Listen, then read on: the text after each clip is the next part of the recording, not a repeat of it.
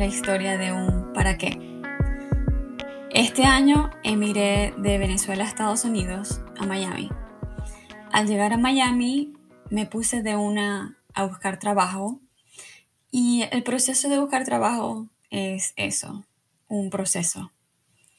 Hasta ahora me ha traído un montón de aprendizaje, muchas preguntas eh, y me ha pedido ser amable conmigo misma y tenerme mucha paciencia.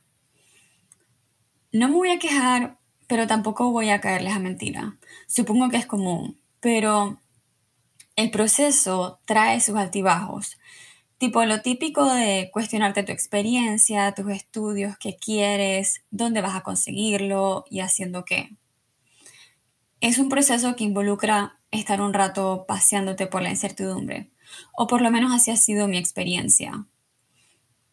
Sé que soy muy afortunada y pude estar así un par de meses, dedicándome a aplicar a trabajos. Pero un día me desperté y dije, ya, o sea, necesito dinero ayer. Donde sea voy a trabajar. Y así hice. Terminé trabajando en una tienda que no se parecía en nada a mí, en la que duré dos semanas. Y no vale la pena entrar en detalle de cómo fue la experiencia, porque en verdad estoy muy agradecida por la oportunidad y es una tienda bellísima, en la que yo pensé que iba a durar. O sea, yo ahora puedo contar esto porque lo veo en, en retrospectiva, pero en el momento para mí era la oportunidad perfecta. Igual mi punto aquí, o lo que quiero contar aquí, es sobre estar en lugares que no son para uno en la segunda semana de haber estado trabajando, tuve que tomar la decisión y renunciar a un trabajo que muchas personas quisieran tener, porque es un lugar bello, con cosas bellas. Pero yo sentía que si lo hacía estaba desperdiciando una oportunidad o siendo mal agradecida y que nadie iba a entender la decisión.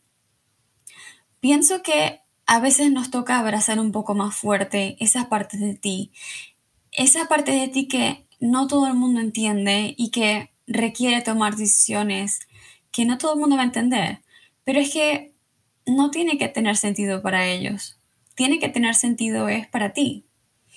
Tomar la decisión me costó un montón, aunque estuve poco tiempo, me costó porque por alguna razón muchas veces nos cuesta ser fieles a nosotros mismos Incluso hasta cuando me empezó un tic nervioso en el ojo que me decía, por ahí no es.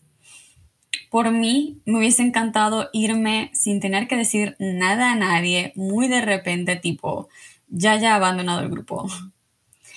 Terminó siendo tipo, imagínense la historia de El Diablo Viste de Prada, con una Anne Hathaway, que no sé cómo se llama su personaje en la película, pero bueno, una Anne Hathaway un poco más hippie, y que no termina adaptándose, sino que decide irse y buscar un lugar más alineado a ella. Cuando lo hablé con algunas personas, lo que más escuchaba era, bueno, hay que ver para qué estás allí, hay que ver qué te trae. Y a veces lo que te trae es la suficiente incomodidad para salir a buscar respuestas. Y eso fue lo que me puse a hacer, buscar respuestas. Entonces me agendé dos terapias y un taller de hipnosis. Era una super tienda y estaba muy agradecida, pero yo no entendía nada. Yo decía, ¿por qué me fui tan lejos de lo que soy? ¿Para qué nos alejamos de quienes somos? Yo estaba así como, ¿cómo así? ¿Qué hago allí? ¿Qué pasó? Una de mis terapeutas me decía que a veces nos vamos al extremo de lo que no somos para recordar quiénes somos. Como que a veces el alma quiere jugar con los colores del universo para decir, ah, me gusta el azul, pero el naranja como que no tanto. Cuando estás donde no es para ti, que te sientes incómodo, es como si te apretara el pantalón.